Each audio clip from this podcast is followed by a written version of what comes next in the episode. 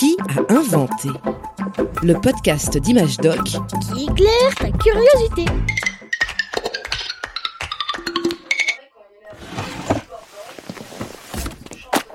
Salut Julien, qu'est-ce que tu fais? Ah, je fais le tri dans de vieilles photos de famille. Je voudrais les mettre sur ordinateur. C'est quoi ces bandes noires transparentes dans les paquets de photos? Ça, c'est des négatifs. Euh. Qu'est-ce que t'as dit? Eh bien, c'est une sorte de plastique souple. C'est sur ces bandes que l'on capture l'image. Je sais que ça paraît assez étonnant pour ta génération. Bah oui, les photos c'est sur téléphone portable. Ah oui, mais avant, il fallait un appareil photo.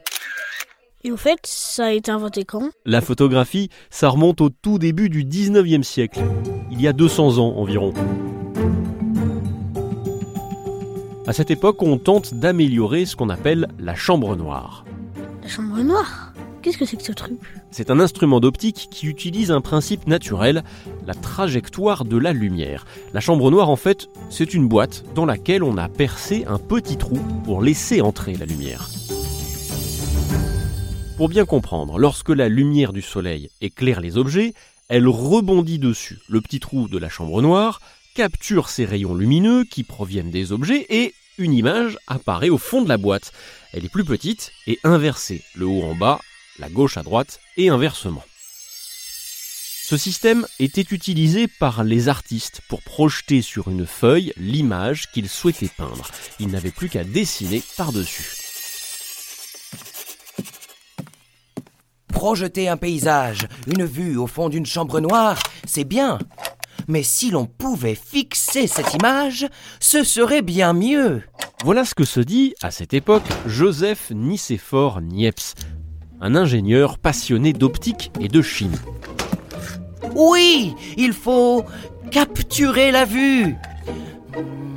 Comment faire pour imprimer les rayons lumineux? Hmm, Pendant des années, Niepce effectue d'innombrables essais. Il commence par utiliser des sels d'argent. Ce produit naturel a la particularité de noircir à la lumière. J'enduise une feuille de papier avec ces sels d'argent. Je place ma feuille au fond de la chambre noire. Voilà. Je pose la boîte sur le rebord de ma fenêtre, le petit trou face au paysage. Et maintenant, il n'y a plus qu'à attendre.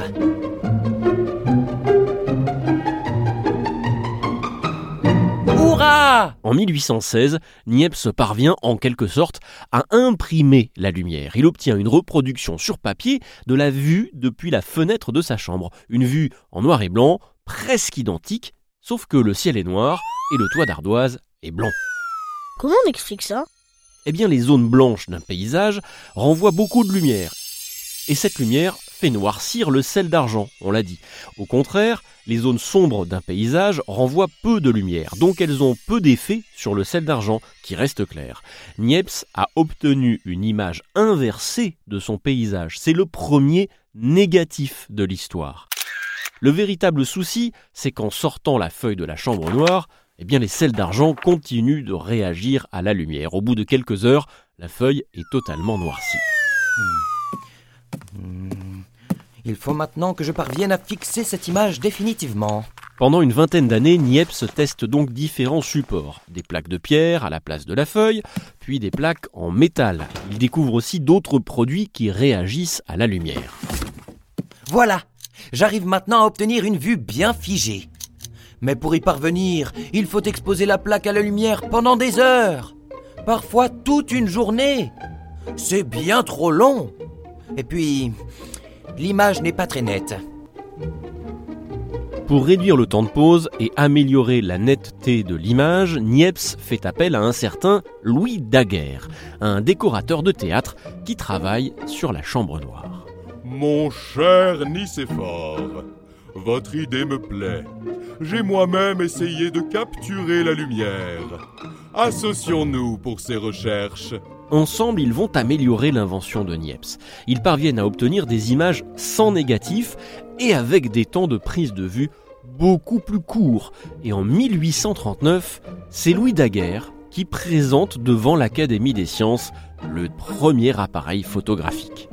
J'ai baptisé cet appareil le daguerreotype. Mais c'est complètement injuste, c'est pas son invention. Je vois ce que tu veux dire, tu as raison, mais entre-temps, Niepce est mort. Daguerre a poursuivi ses recherches et du coup, c'est lui qui s'est couvert de gloire. Il a fallu des décennies avant que Joseph Nicéphore Niepce soit reconnu comme le véritable inventeur de la photographie. Oh, dis donc, j'avais complètement oublié ces photos d'animaux là, des lions, des girafes, des éléphants. C'est les souvenirs d'un safari photo en Afrique. Ça a l'air trop beau. Moi aussi, j'aimerais bien découvrir la savane. Ah bah tu peux commencer en lisant le magazine Image Doc de juin 2022. La savane africaine n'aura bientôt plus de secrets pour toi. Un podcast original, Bayard Jeunesse, Billy de Cast.